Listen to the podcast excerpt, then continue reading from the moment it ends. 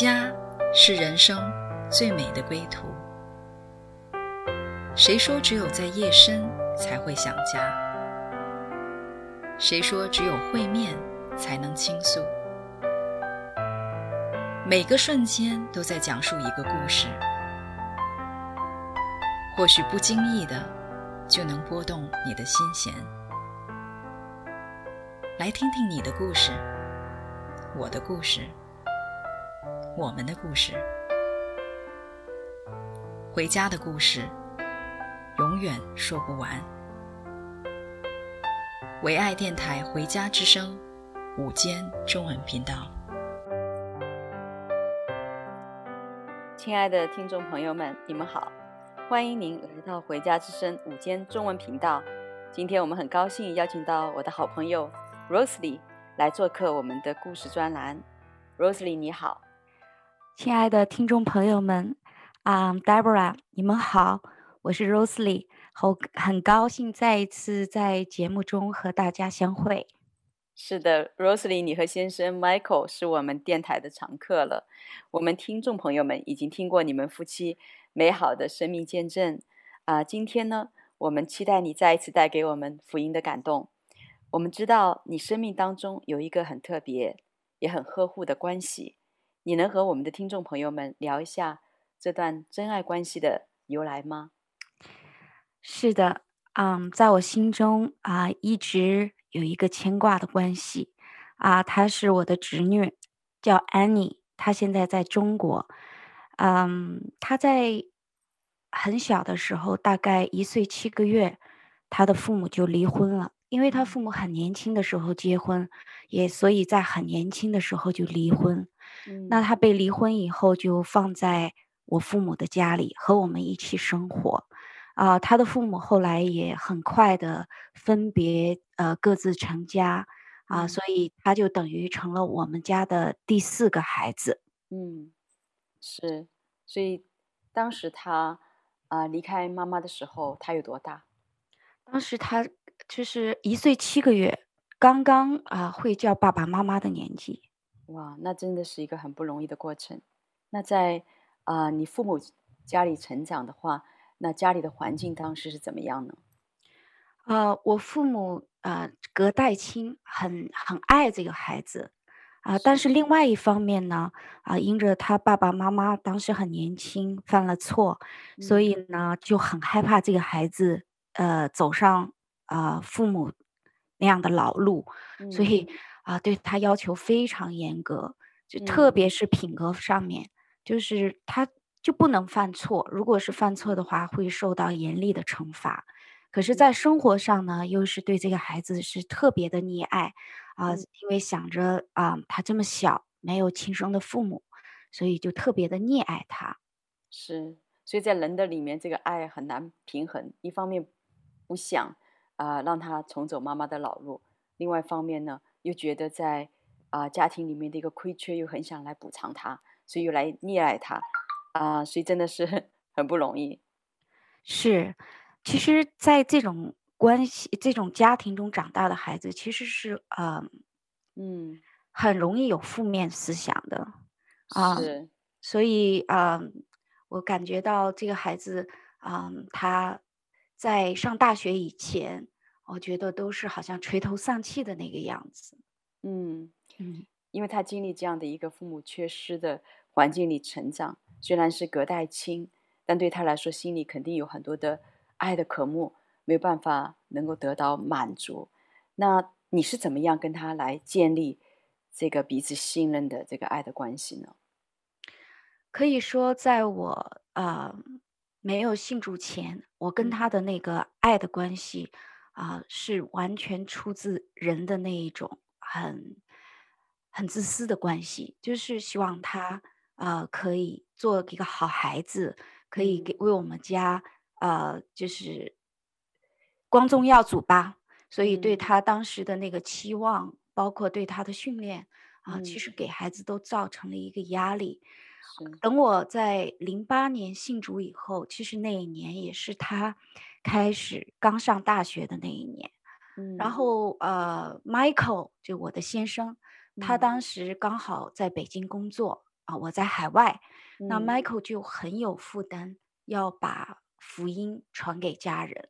嗯、那当时他就经常啊，周末的时候坐飞机回到西安，啊，一天在他的家里传福音，一天就在我的家里传福音。那当时我的侄女安妮，她就因为啊，就是呃，她年轻吧，我想，她就听进去了。嗯而且当时送给她一本圣经，她就收下了，她也愿意开始来读圣经。但是其实因为啊、呃，我在海外，Michael 在北京，我们其实，在信仰道路上并没有办法陪他、陪伴他。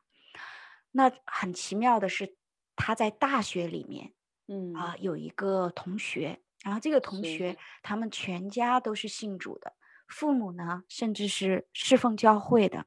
嗯、那个同学呢，就给他带来很不一样的感觉，总是很有爱心，很积极向上。嗯、当那个同学啊、呃、知道他啊、呃、也接触到福音的时候，就常常鼓励安妮要多多的来读圣经。是，所以，所以他遇到呃事情的时候，就在大学里也有各种各样的啊、呃、一些。烦恼的事，他就会真的去翻一下圣经，嗯、读圣经的话语的时候，他就感觉到很窝心。嗯、他后来跟我说，他说好像圣经带给他的安慰和智慧，是他从人那里没法得到的，所以他情感上，嗯，嗯，很被满足。哇，很少有人刚刚读圣经的时候就能够触动情感的，所以我觉得神真的很奇妙。圣经上说，我们是照着神的形象和样式被造的，所以天赋上帝是最认识我们的。他知道我们心灵深处的需要，也用我们最能够感知的方式来吸引我们进入他救赎的恩典。那安妮，她有没有在这个过程中啊、呃，来享受说天赋是她最知心的朋友呢？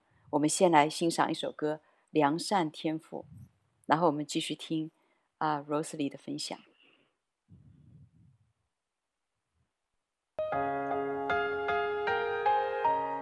善的恩赐，各样全备的赏赐，都是从众光之父那里来的，在他并没有改变，也没有转动的影儿。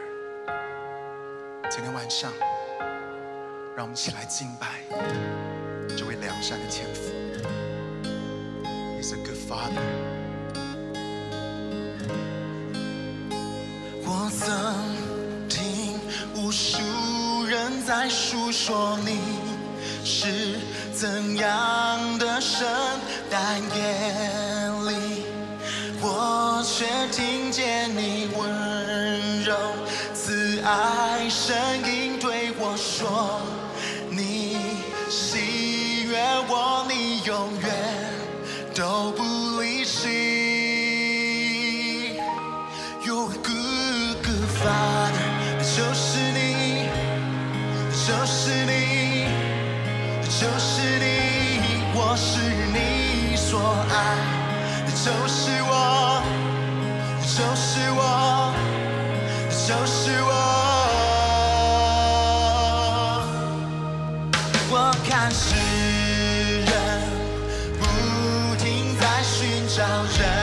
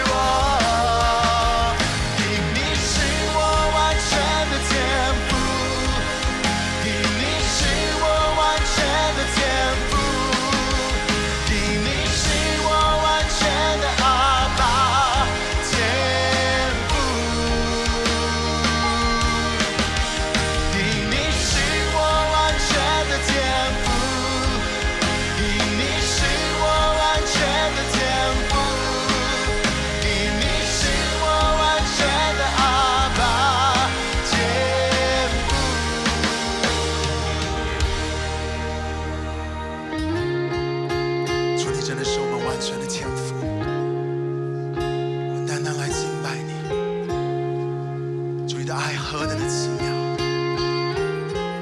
今天浇灌咱们。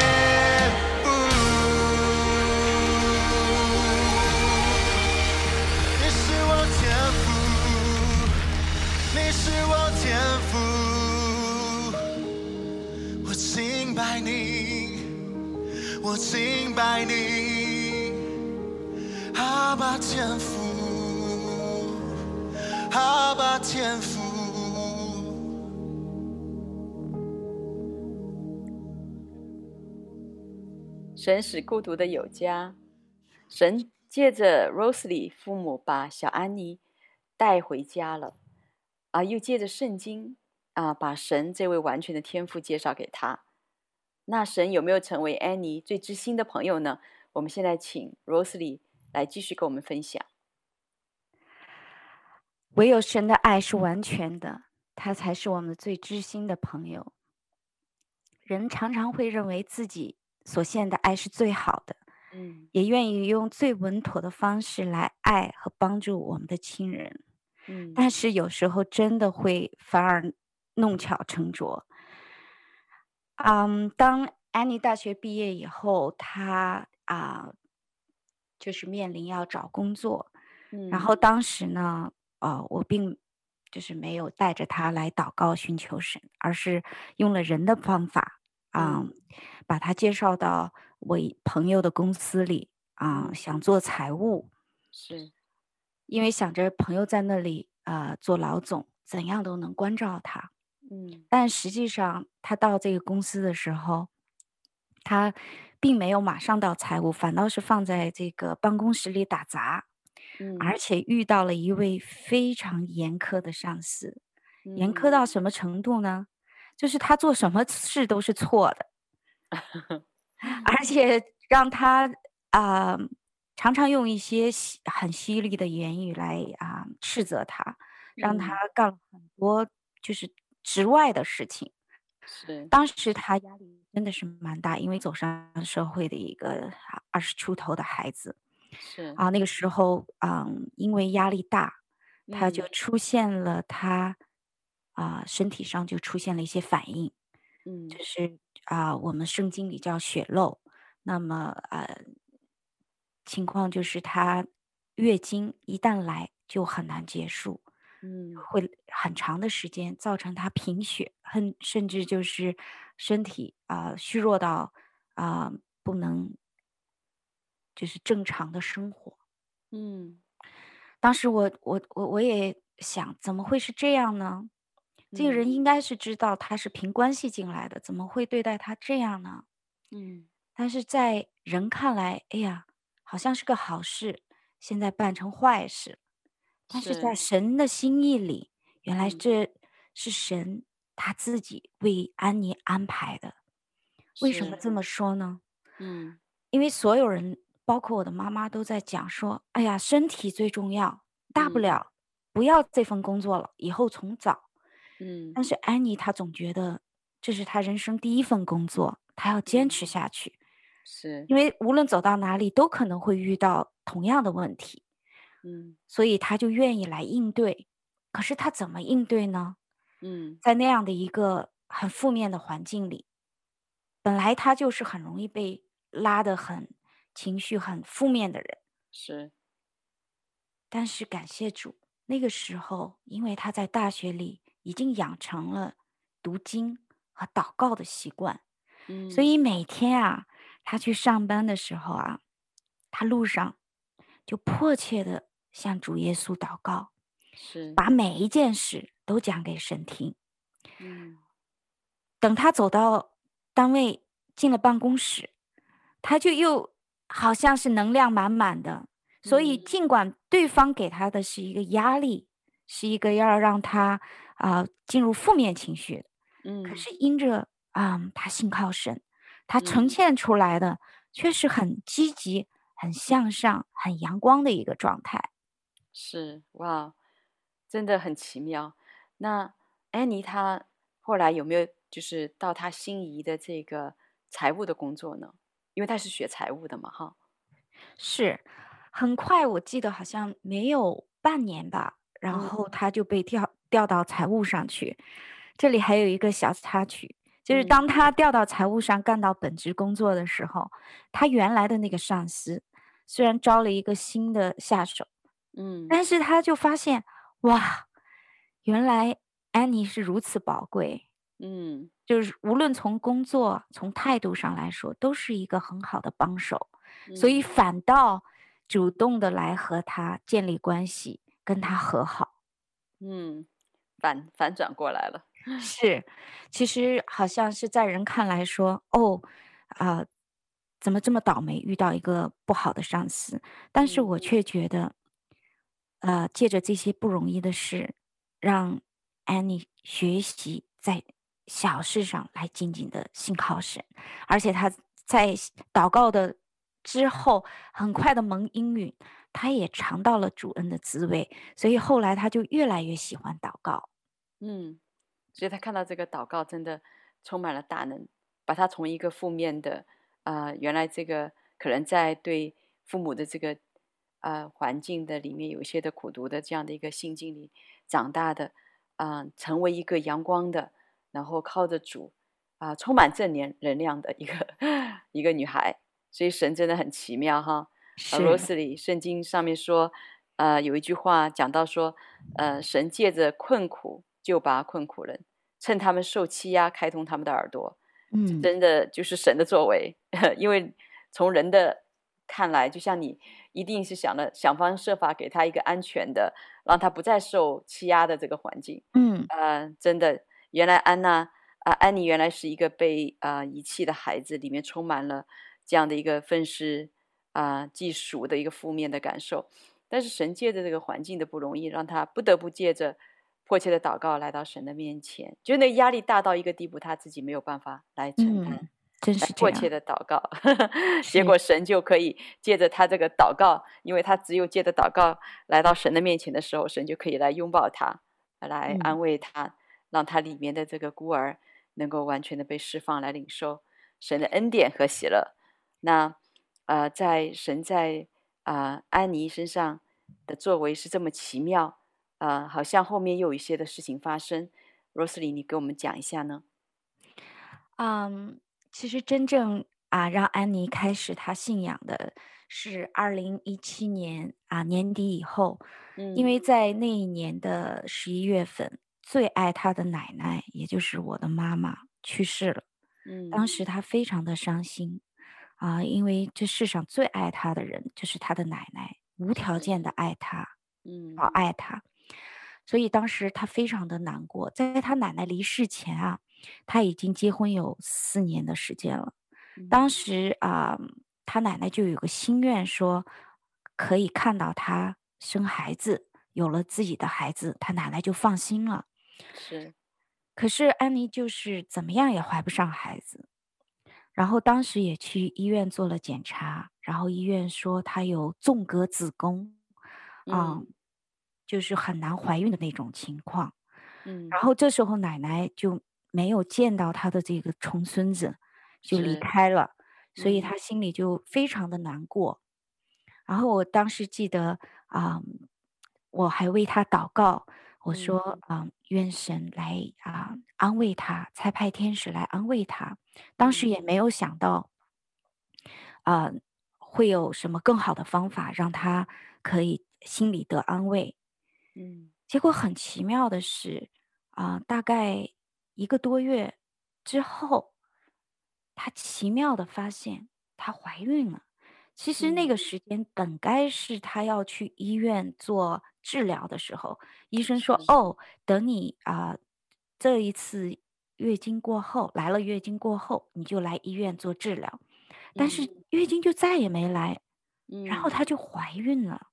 哇，当时真的是欢喜快乐，因为他知道这个孩子是来之不易的，他不是容易受孕的人，所以他当时心里哇充满了感恩。嗯，那他先生当时你讲，他说先生好像也是来自农村，所以家里面他也是家中的长子，所以对这个传宗接代他们是有压力的。那在这件事情上面，嗯，他们经历了这样的一个啊、呃，靠着祷告。怀孕啊，那先生有什么反应吗？先生当然是高兴啊，因为知道怀孕的时候刚好是中国的春节前后，嗯、所以呢，就也顾不上他还在早孕的那样的一个反应，就把他就带回家去啊，嗯、就让所有的亲戚朋友都知道她怀孕了，也也意思就是说大家不要再再询问我们是不是有孩子，嗯，所以他去报喜。是，结果没想到回到家，安妮就发高烧。哇、wow, 嗯，好好，就当时还是，呃，身体状况还是蛮危险。但是就是安妮她自己向神祷告，当然我在这边也为她祷告，然后顺利就啊那一段就度过了。嗯，安妮这么不容易怀孕哈，在她失去生命中最爱她的奶奶以后，神又赐给她一个新的生命，在她腹中来陪伴她。那我们现在啊、来听一首歌，叫做《医治的爱》啊、我们然后再继续听罗斯里精精彩的分享。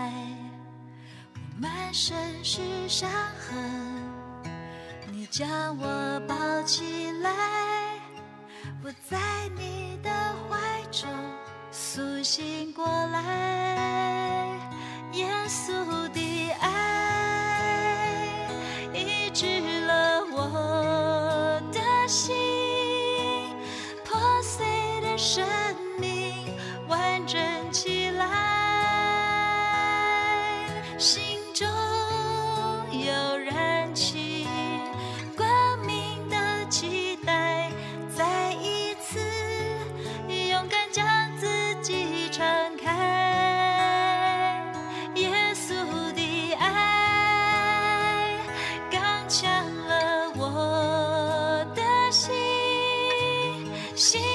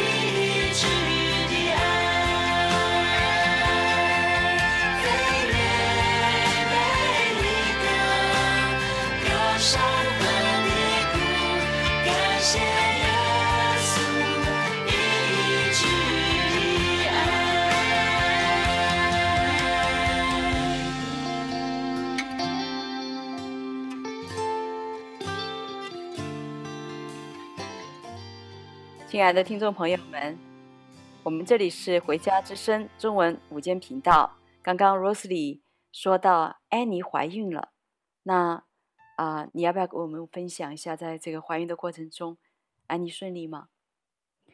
呃，还是不那么容易。是，她身体出现了就是早孕反应啊，水肿啊、呃，当时还得要啊、呃，天天坚持上班。啊、呃，那个时候他已经是公司里的财务经理，啊、呃，管理着所有子公司的账，所以啊、呃，他每天唯有上班路上为孩子祷告，然后甚至是播放赞美歌，才能帮助他就是顺利的啊、呃、一天完成一天的工作。其实是真的挺不容易的。是，到了第二十八周的时候啊、呃，出现了一个状况。嗯。当时啊、呃，他在工作当中发现下面两个子公司有做假账和贪污的现象，嗯，所以他就啊、呃、义无反顾的把这个情况揭露了出来。嗯，好，在这里我真的还想为啊、呃、神在安妮身上职场上啊、呃、有一个小见证来替他做这个见证。嗯，当时我记得二零一六年的时候，他已经被提提拔成财务啊、呃、经理。啊，那个时候啊，在中国的很多公司里是需要做假账的，来特。在特别是在报税方面有一些啊私底下的做法。嗯，当时呢，他很痛苦，因为他知道这个是不对的，是违法的，但是他没有办法说不，因为大风气都是这样的，你不这样做，老板认为你没能力。嗯，刚好那个时候，我就为他做了一个见证，也是我在教会里听到的。啊，有一位在中国的财务总监的姐妹，怎样就是坚持不做假账，然后甚至是离开她的那个职位啊，而不去做假账。嗯啊，到最后呢，啊，他那个集团公司的老总不仅就是没有啊，就是说因着他做假账恨恶他，反倒是看到他身上的宝贵，因着这个姐妹信主了。所以当时我把这个见证说给安妮听的时候，她自己跟神祷告之后，好像真的就来了勇气和智慧。嗯，她其实个子不高，她老板个子特别高，一米八几，然后她就去跟她老板很有智慧的讲说，如果我们现在，嗯，不做假账，我们未来会是怎样的一个状态？如果我们现在做假账，未来。又是怎样的一个状态？如果做了假账的话，被国家发现了，你这个生意就没法做了。但是你不做假账，因着你啊、呃、诚实守法，你反倒可以成为国家所信任的企业。嗯，其实这些话谁都懂，但是做很难。可是当他祷告一分来跟老板说这些事的时候，哇，他老板居然听进去了。所以从那以后，他再也不做假账，直到他二零一八年，她怀孕二十八周，他就没有任何的犹豫，他就把这个假账揭露出来，就是子公司做假账的事儿。对，因为他已经养成不做假账的这样的一个啊、呃、原则习惯，所以其实现在看来，当时是有一个属灵征战在那里，嗯，因为他揭露了一个黑暗。嗯，所以当时那个子公司的这两个人把自己的肥差给挪了，那怎么能开心呢？嗯、他们就雇的人匿名打匿名电话，甚至骂他，堵在他门口骂他。嗯、然后当时他就啊、呃，就是觉得很生气。回到家以后，那个情绪就很不好。嗯，大概有三天的时间。才借着祷告，才借着她丈夫对她的这样的劝慰，才慢慢平息下来。结果没想到，到三十周的时候，医生就告诉她，那个孩子已经胎死腹中。嗯，哇，很不容易的一个事件哈，因为她其实靠着神的智慧来应对老板，把这个利弊讲得很清楚，所以让他在这个。真理上面来站稳，但是呢，又遇到了这样的一个挑战。那当时他遇到这样的一个事件，就是孩子胎死腹中的话，那他是怎么处理的呢？当时医生就告诉他说：“哦，孩子已经是成型了，所以你得把他还是要正常的生下来。嗯”所以当时你就可以想象他的心有多痛。那个时候啊、呃，我我我。和我所在的小组都在为他祷告，但是我们谁也不能替代他那一份失去孩子的那个痛苦，因为本。来就很难怀孕，好不容易怀上了，再有几周就要出生了，嗯，但是孩子却没有了，所以当时他真的是没法祷告了，嗯，我也没有办法像以前那样鼓励他说：“你要来到耶稣面前啊，你要向主耶稣继续祷告。”因为当时感觉到他那个痛，他真的是已经痛到不能做任何事情，没力气做任何事情。嗯，也对他来说是信仰一个很深的一个挑战。是。那那后来这个，嗯、呃，还是正常生，把这个死死胎孩子要生下来，因为那么大了。是。所以，其实对于他们夫妻的关系都是一个很大的挑战，因为她其实丈夫是她的丈夫是一个非常，啊、呃、忠厚、非常善良的人，嗯、但是在这一个事情中也被耗尽了所有的爱，嗯，因为真的好人好像觉得怎么没好报呢？所以其实那时候他们两个都起不来，然后大概这件事情过去了四个月，他就又开始了第二次的血漏。嗯，呃，好像是二零一八年十一月间，一直血漏到二零一九年三月份。哇，那身体亏了很厉害的。是，当时中医、西医都没有办法。对，那对先生来讲也是非常非常不容易，因为据说是先生还没有信主，所以当时安妮在整个的过程当中，她有一些的这个负面情绪，其实释放到先生身上，而先生当时也是非常尽心的来照顾她，就是坐月子，虽然孩子没了啊、呃，但是呢。在农村里面，他是长子，所以他原来已经去报喜过了。我相信他从太太这边也没有得到安慰呢，在农村里面好像也很难交代，所以是两面的压力在他当中。是，嗯，所以到了我记得很清楚，是二零一九年三月，我们一家回国去探亲，嗯，然后当时安妮就在血漏的状态里。然后因为一件很小的事情，非常小的事情，嗯，他们两个就发生了很大的冲突，然后那个冲突就导致了安妮血崩，就整个失血，然后送到医院里。嗯，当时医院就是，呃，希望她可以住院，只是当时没有床位，就是说你要回到医院，失血过多。嗯，她这个冲突她没有讲给啊、呃、别人听。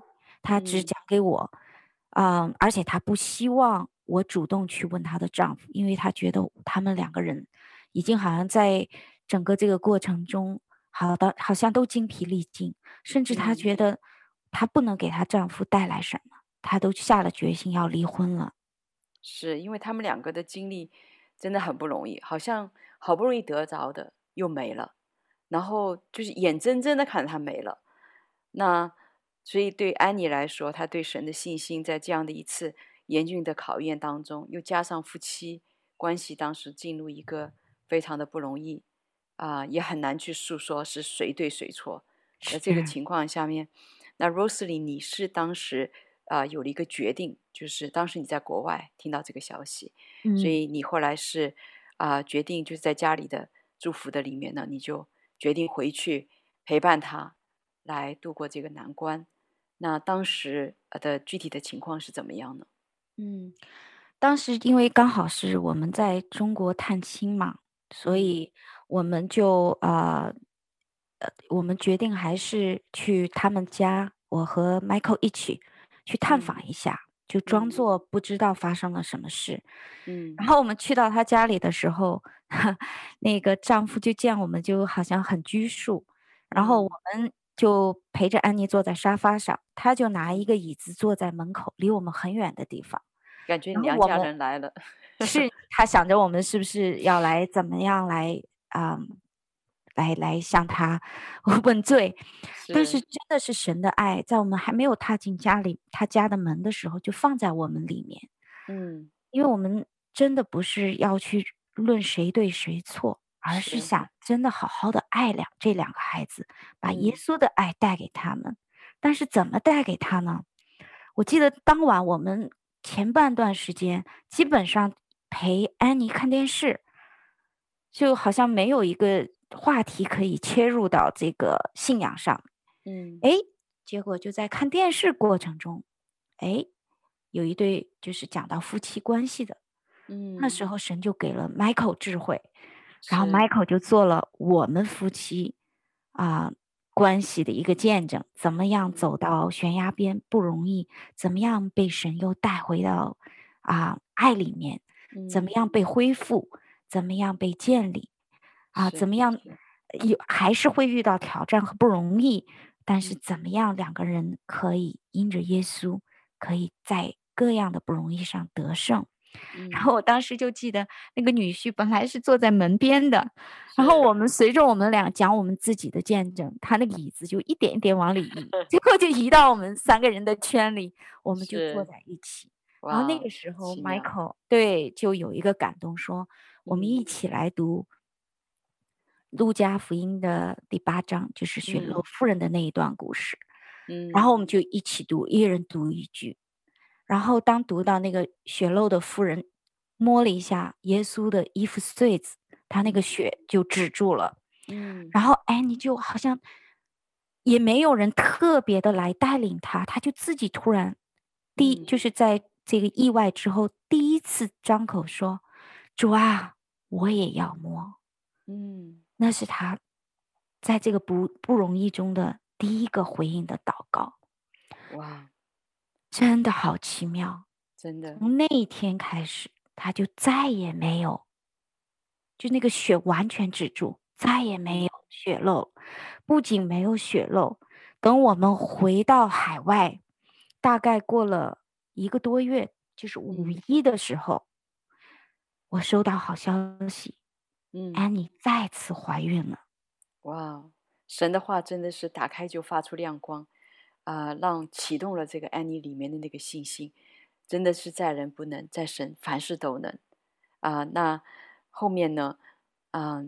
记得就是安妮在这个身体状况，她都感觉完全没有预备好的情况下面怀孕了啊！那我们现在来听一下一首歌，这首歌的名字就叫做《相信爱就有奇迹》，然后我们继续来听安妮的奇妙的经历。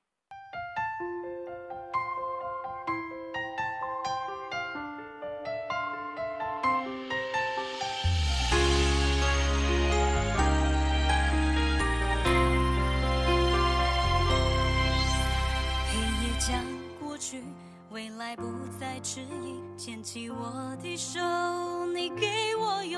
曙光渐鲜明，点亮前方路，我展翅高飞，你给我信心。只要相信，相信就有奇迹，挥动星星的翅膀。随着梦想起飞，相信有爱就有奇迹，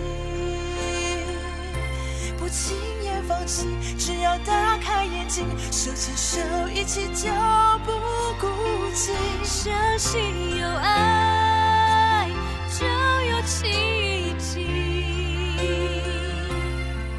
虽然逆着风，你给我勇气，飞往那佳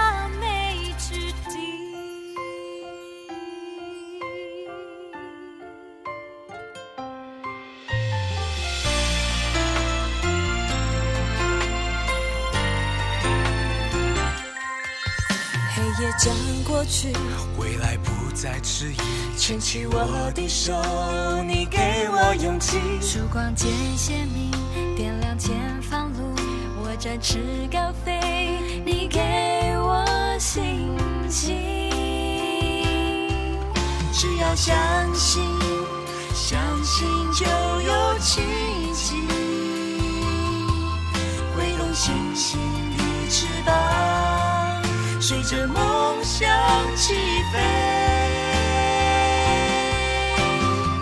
相信有爱，歌中唱到：“相信有爱就有奇迹。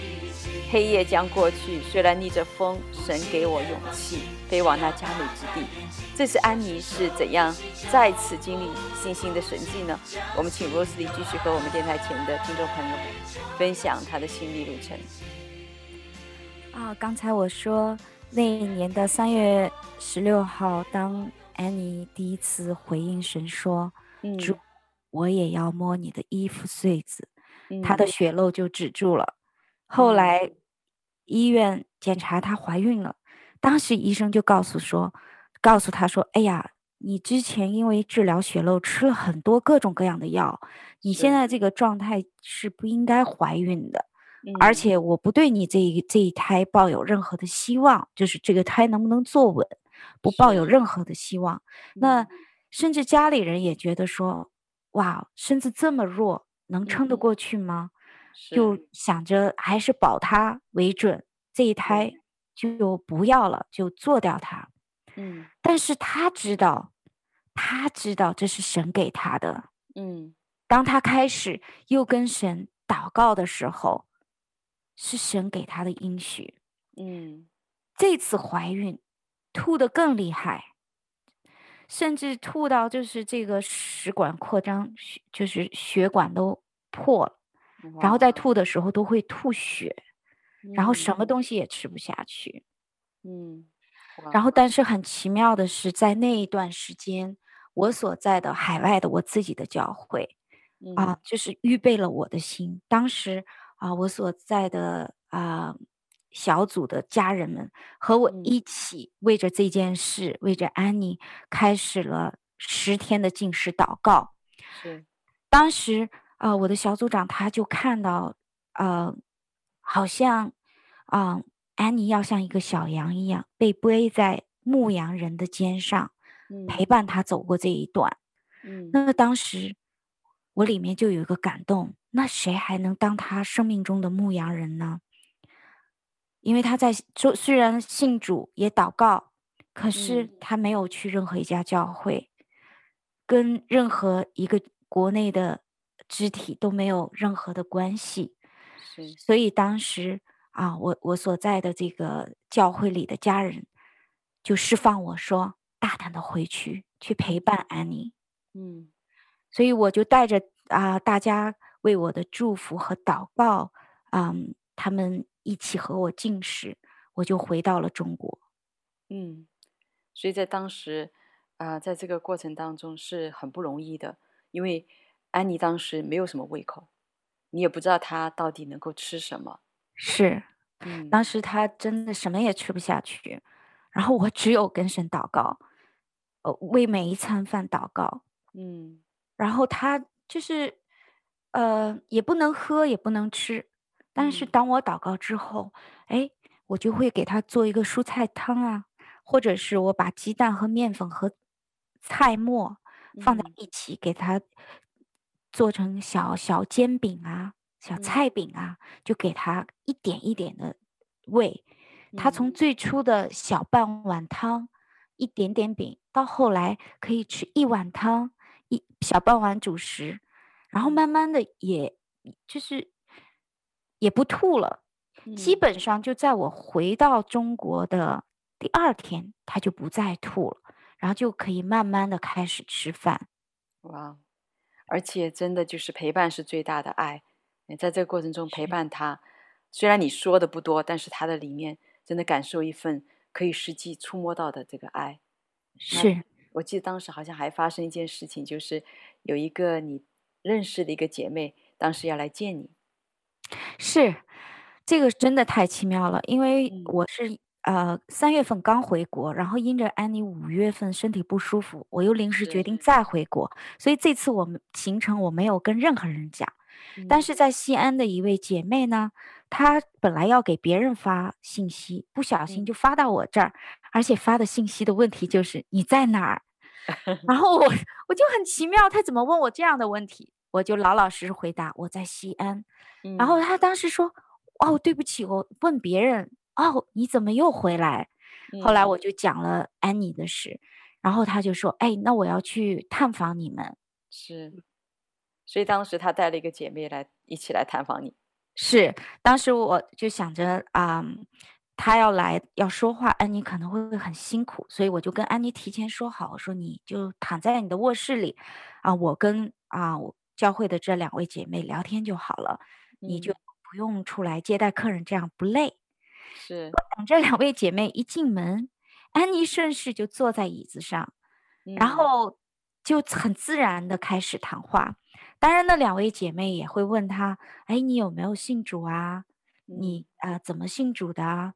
这些简单的这些啊啊，就这这些谈话。”对，安妮坐在那儿，她就好像突然就是打开她的一个好像一个呃话题一样，嗯，她就说了那几个月来从来没有那么多的话，嗯、包括从她上大学。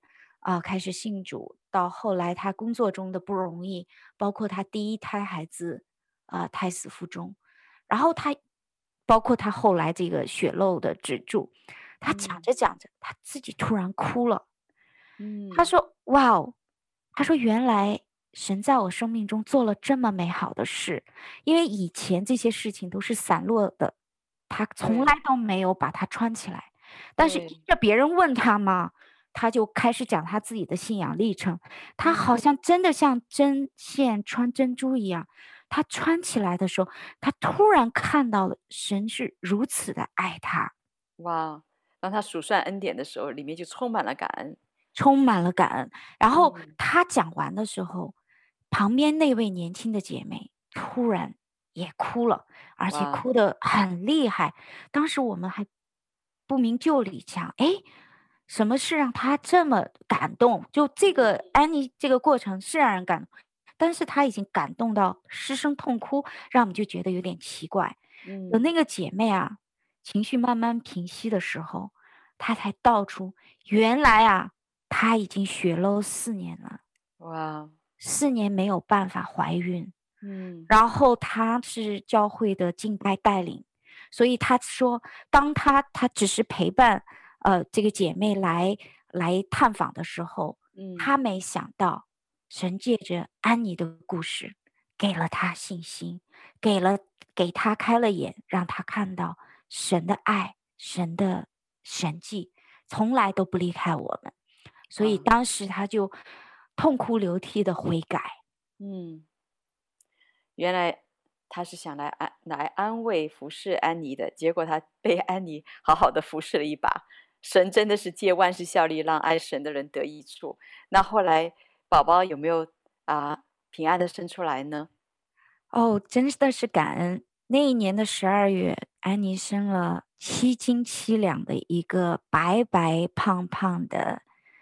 男孩，哇！感谢神，他前面那个孩子也是男孩，因为男孩在农村还是很受看重的，嗯、所以当时啊特别的感恩说，说神复原了，又复还给他一个孩子，嗯，一样很健康，嗯，而且很漂亮。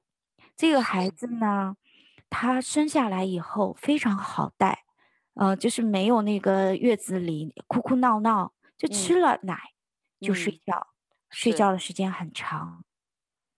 感谢神，而且这个孩子当时我记得你说这个刚出来的时候，他的左脚有点呃足尖力，脚不能够平踏在地上。是，嗯啊、呃，在这个孩子大概四个月的时候，在体检当中发生说这个孩子有点就是好像呃站的时候有点问题。嗯，然后要是照以前，我想。安妮她可能就觉得自己真的是太倒霉了，嗯、怎么老有这种坎坷？但这一次她就很有信心，嗯，她就是向神祷告，相信神是赐平安一年的神，不是降灾祸的神。她、嗯、就为这个孩子祷告，他甚至献上感谢说：“神啊，谢谢你让这么早借着医生让我知道这个孩子需要来做早期的这样治疗和干预。”嗯，现在这个孩子已经一岁半了，已经自己会走路了，嗯、一点问题都没有。医生所担忧的那些事情都没有发生，是一个非常健康的宝宝。感谢神，Rosely。耶稣说，在世上你们有苦难，但你们可以放心，我已经胜了世界。神未曾应许天色常蓝，人生的路途花香长漫，但神说他的恩典够我们用的，因为他的能力是在人的软弱上显得完全。因为有神的同在，我们就不会惧怕人生当中的艰难险阻，可以借着祷告，坦然无惧地来到神施恩的宝座面前，得着连续蒙恩惠，做随时的帮助。安妮的故事啊、呃，让我们看到神是何等的信实，他的话语立定在天。Rosely，你今天有什么感动要来祝福我们在电台前面听的听众朋友们吗？嗯，um, 我也邀请。啊，听听众朋友，当你听到安妮的故事的时候，嗯，愿意不愿意像她一样，在心里说：“主啊，我也要。” Amen。让耶稣进入你的心，让耶稣进入你的生命，嗯，让他在你各样的难处上来帮助你、引领你，让他带领你跨越人生大大小小的难处，因为他。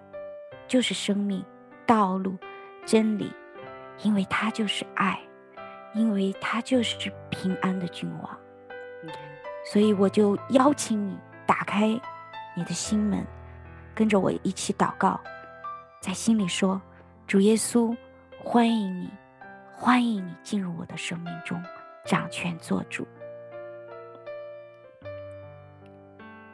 Amen。我来带领大家做一个祷告。嗯，亲爱的天父上帝，我今天来到你面前，承认自己是一个罪人。我需要你的儿子耶稣在十字架上的赦免和救赎。我愿意把我的生命主权交托给耶稣，让他来带领我前面的道路。感谢主，愿圣灵来充满我，让我经历天父的慈爱和恩惠。这样的祷告是奉耶稣基督得胜的名求，阿门，阿门。亲爱的听众朋友们，这里是回家之声中文频道，欢迎您的收听。谢谢我们今天的做客嘉宾 Rosely 给我们带来这么激励人心的好消息。谢谢大家，谢谢你，嗯，谢谢 Deborah，主人同在，下次再会。好，信主的道路我们可以一起走，天赋上帝也为你预备了一个像 Rosely 讲的一样的充满爱的家，这条路上有你有我，我们一起走回天父的家。亲爱的听众朋友们，谢谢您的收听，我们下期再见。回家的路上。总有说不完的故事，亲爱的听众朋友，如果你也是有故事的人，欢迎你发送电邮和我们的栏目组联系，邮箱地址是 v o h o m i n g at gmail dot com。回家的路上，有你，有我，也有他。感谢你收听《回家之声》，再见。